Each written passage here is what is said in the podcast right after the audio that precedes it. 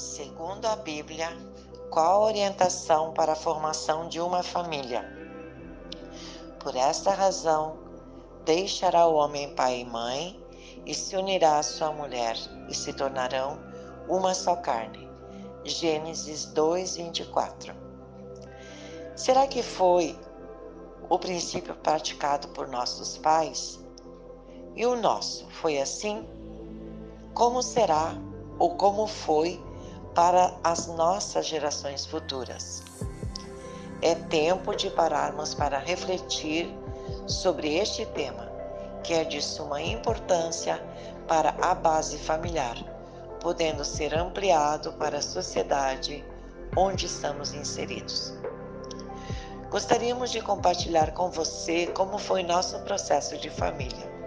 Como casal, nos conhecemos há 45 anos, oriundos de culturas diferentes, religião diferente, gostos diferentes. Um gosta da natureza e o outro aprecia a vida urbana e movimento. Através da combinação do nosso arquiteto supremo, houve uma transformação em nossas vidas de maneira a encontrar o equilíbrio nesta caminhada. Com certeza, o processo para o bom êxito não é tarefa fácil. Muitos ajustes foram e ainda são necessários para que haja harmonia em nosso relacionamento. Dentre estes, a religião passou a ser um conflito ela católica e ele judeu. E agora, qual o caminho o casal precisará seguir para a formação dos filhos? Podemos registrar aqui que este processo foi longo. Andamos por caminhos tortuosos, servindo a deuses estranhos, vivendo uma vida com práticas condenáveis, segundo a palavra de Deus.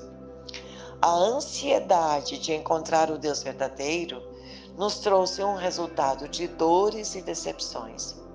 Após muitas lágrimas e desilusões, recebemos o toque de Jesus Cristo em nossas vidas e, com isso, iniciamos um novo processo que se estende até os dias de hoje.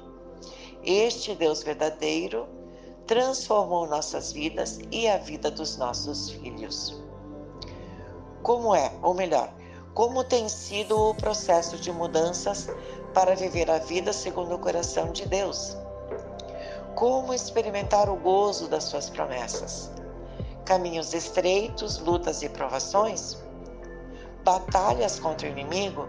Sim, tudo isso e muito mais.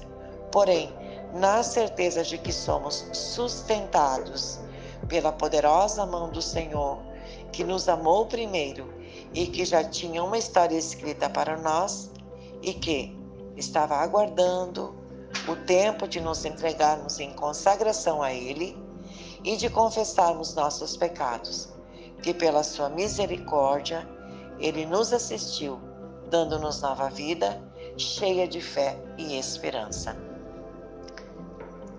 Consagre ao Senhor tudo que você faz e os seus planos serão bem-sucedidos. Provérbios 16, 3. Dentre as responsabilidades como pais, podemos incluir a formação espiritual dos nossos filhos.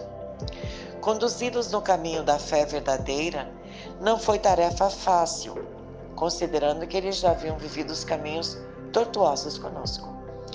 Foi então um tempo de muita oração e de entrega da vida deles ao Senhor. Pensar nesta responsabilidade nos faz mergulhar no passado e lembrar de quantas vezes levamos ao Senhor nossas orações e o nosso desejo de que Ele se revelasse para os nossos filhos, assim como havia feito conosco.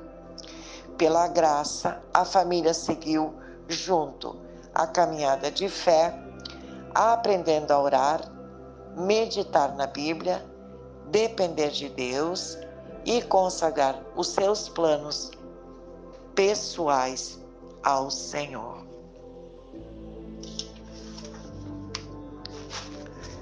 Como pais, tivemos a oportunidade de levar nossos filhos a buscar a Deus, corrigindo-os quando necessário, servindo de exemplo para eles. Para a glória de Deus, nossa família está consagrada a Ele há mais de 30 anos. O que nos alegra? Que o Senhor já nos perdoou dos nossos erros, que pela graça somos chamados de filhos e que Ele cuida de nós. A promessa se cumpriu em nossa vida e na vida dos nossos dois filhos, Jaques e Igor, que vivem uma vida consagrada ao Senhor, junto com esposa e filhos. Como família, queremos compartilhar que a caminhada tem sido longa, mas que pela grande misericórdia do nosso Pai, chegamos até aqui. Samuel pegou uma pedra, pôs entre Mispa e Sem e disse: Até aqui o Senhor Deus nos ajudou. Por isso deu o nome de Ebenezer. 1 Samuel 7, 12.